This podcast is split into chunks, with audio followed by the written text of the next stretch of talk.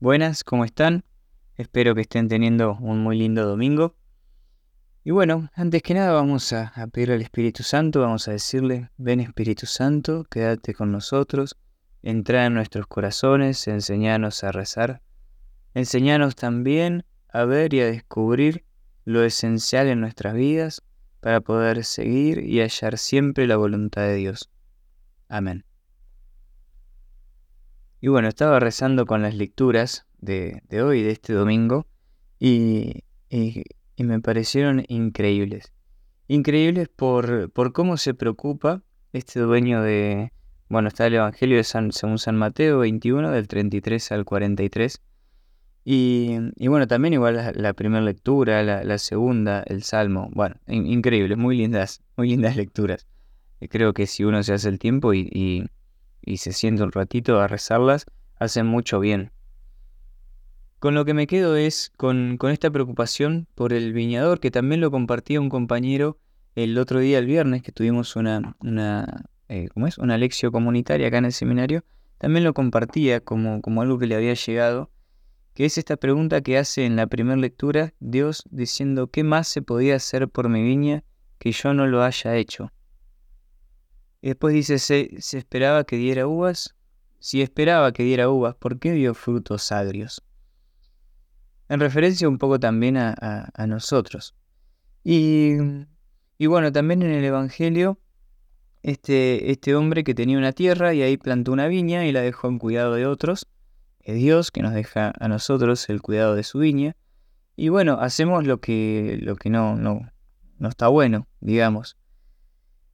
Y, mm, y acá, bueno, termina también el Evangelio diciendo, la piedra que, que los constructores rechazaron ha llegado a ser la piedra angular. Esta es la obra del Señor, admirable a nuestros ojos. Esto me llevaba a pensar en lo personal y quizás se lo comparto porque quizás ayuda también a, poder rezar.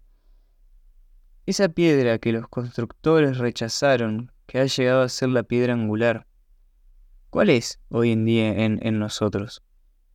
Me ponía a, rezar y digo, ¿qué, ¿qué es lo esencial que yo estoy dejando de lado? Hoy, ya estando en el mes de octubre, ya habiendo pasado quizás este año, habiéndonos propuesto muchas cosas, eh, sin haber previsto muchísimas otras que nos van pasando. ¿Cómo estuve con eso esencial en la vida, en mi vida? ¿Cómo estuve eh, caminando. ¿Soy verdaderamente feliz con lo que estoy haciendo? ¿Sigo verdaderamente la voluntad de Dios en mi día a día?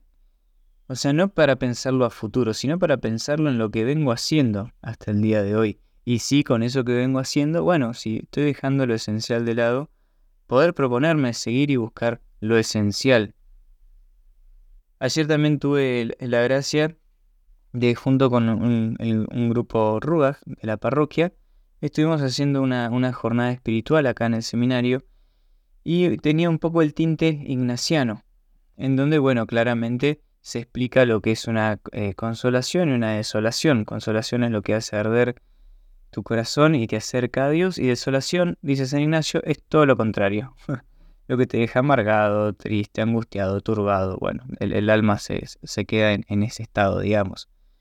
Y, mm, y creo que viene como anillo al dedo para, para, poder, para poder hoy también discernir y ver en nuestra vida lo que nos va dejando, lo, lo que nos va haciendo aprovechar esta piedra angular en nosotros, lo que nos va centrando en Jesús, en su amor, en su misericordia, en que nos ama, en que también en nosotros le respondemos a su amor, no porque queremos cumplir, sino porque no nos sale otra cosa. Cuando te abrazan con amor, lo único que querés hacer es abrazar a la otra persona con amor. Bueno, también esta imagen vale para, para Dios y Jesús. Hay veces que no nos sale y en vez de abrazar le metemos un golpe, pero bueno, eh, la cuestión es reconocer el error y bueno, seguir adelante, pedir perdón y seguir adelante, confiando en que Dios nos perdona. Así que bueno, como dice San Pablo, en, la segunda lectura también hoy, dice, no se angustien por nada, recurran a la oración y a la súplica, acompañadas de acción de gracias para presentar sus peticiones a Dios. Entonces, la paz de Dios, que supera todo lo que podemos pensar, tomará bajo su cuidado los corazones y los pensamientos de ustedes en Cristo Jesús. A lo largo de este año, de lo que viene, de lo que venimos caminando, buscamos la paz, sembramos paz, estuvimos siendo eh, puentes de paz, estuvimos llevando paz o simplemente me quedé en, en, la queja o me quedé en lo que en lo que me faltaba, en lo que no llegaba a ser, en lo que le falta al mundo, al país, a la nación, a la iglesia, al papa. Bueno, ¿me quedé en la queja o verdaderamente viví el misterio de Jesús en mi corazón? Como, bueno, como pude, pero siempre intentando, ¿no? Bueno, eh, sin más, un poco era eso lo que les quería compartir, espero que no, no haberlos mareado, pero era un poco ir a lo esencial, ir a lo esencial, a esta piedra angular, a esta piedra angular que cada uno sabe en su vida dónde está ubicada, dónde está ubicada y ahí es donde, donde pongamos nuestro corazón, o sea, no ignorando esta piedra angular, ahí va a estar nuestro tesoro.